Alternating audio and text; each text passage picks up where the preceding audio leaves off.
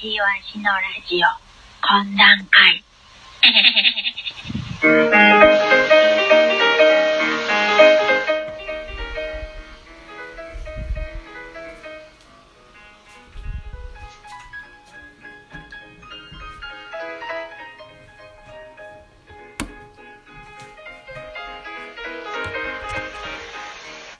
はい。こんにちは。煮干しいわし、いわしです。煮干しです。お願いします。懇談会第95回でございます。あ、95になりました。100回まであと5回を切りました。本当ですね。うそうや、そうや。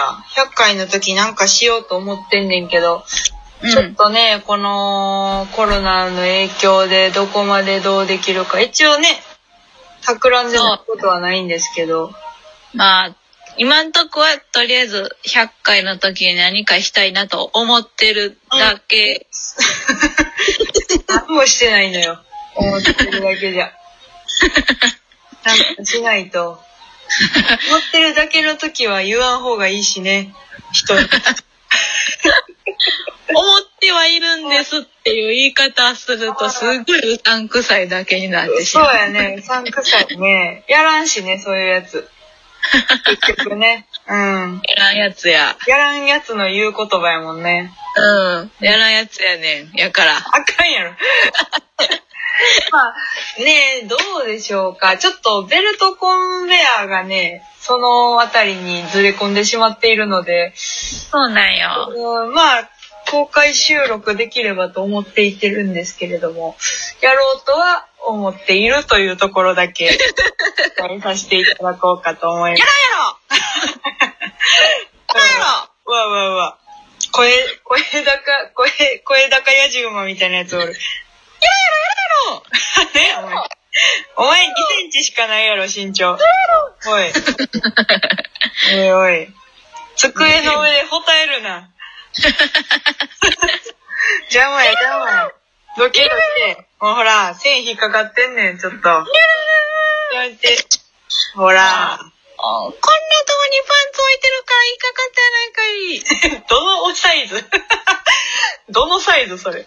パンツ引っかかるぐらいのサイズやったら結構大きいかもしれへん。ちょっとあの、リカちゃんぐらいはある。あるよな。私あの、ほんま小指の第一関節ぐらいのイメージやったから。ああ、そっうん、2センチってあの、最初の方にお伝え申し上げてましたけれど。ああ、それもうその記憶消えてたわ。すごいよな。まあまあ、いいでしょう。あのー、7月2日はですね、初、う、うかん、無観客っていうんかな。ゆ、ゆ、有ゆ、有観客有。無観無観客じゃない。う、無観客。無観客ライブ。無観客ライブ。無観客ライブやな。観客ライ。ブ。はい、雨に打たれたら口紅。もう大変な時期にね、来ていただいてありがとうございました。あったによ。はい、一部、二部ともに20人ぐらいは、20人ちょいぐらい入っていただいたみたいで、うん。お客さん同士のソーシャルディスタンスも保ちつつ、で、演者とお客さんの、あの、間というか、まあ、舞台のね、前方に、あの、サランラップが、うん。あの、2, 2, 2メートルかける4メートルぐらいのサランラップの、なんかあの、バレエのネットみたいな感あ、じで。そうそうそうそうそうそう、が、ちょっとあの、一応、それでね、飛沫をお客様にぶっ飛ばさないようにっていう。はいはいはい。はい。なんか結構、あれだって、私らは大阪やから知らんかったけれども、一応会場が新宿バッシュっていうところでやったんですけど、新宿バッシュさんの、あの、うん。ラップはちょっとこう、有名じゃないけど、あの、噂にはなってたみたい。こん、なんか、うん。なんか、あ予防の、予防の方法が、そうですね。うん。なんか、すげえぜ、みたいな。そうそうそうそう。あの、観客席の方から舞台上を、まあ見たときに、すごい、あの、囚われの身感があるのよ、演者が。そう、なんか動物園みたいそうそうそう。ラップ越しの、ラップ越しの芸人ってこの、なんやろ、捕まえられて芸をさせられているみたいな感覚がすごいあって、そうそう。まあ、もしそうだったとして、まあ、我々が5組ね、出てましたけど、捕まえられてるとした時の、うんと考えた時のあの、根菜キャバレーキッタンさんの最初の方とか、なんか涙なしでは見れないんじゃないかと。あのハイテンションさ。あのダブルそう肘、肘90度に上げてダブルピースしてたやんか。90度やったなぁ。なんかこの、膝と肘90度やったな。90度やったやんか、あれは。ねうん。うん。なんかやっぱりこう、お客さんから見ると、あのラップ越しのキッタンさんはやっぱり涙なしでは見れないというか、うん。何峠か超えてるような感じで。諦めたりとか、やっぱり諦めないで、あの、外の世界に出たいとか、いろんな、こう、葛藤を超え切った後のダブルピースに出て、うん、ちょっとこう、そうそうそう。なんかね、感じるものがあったんじゃない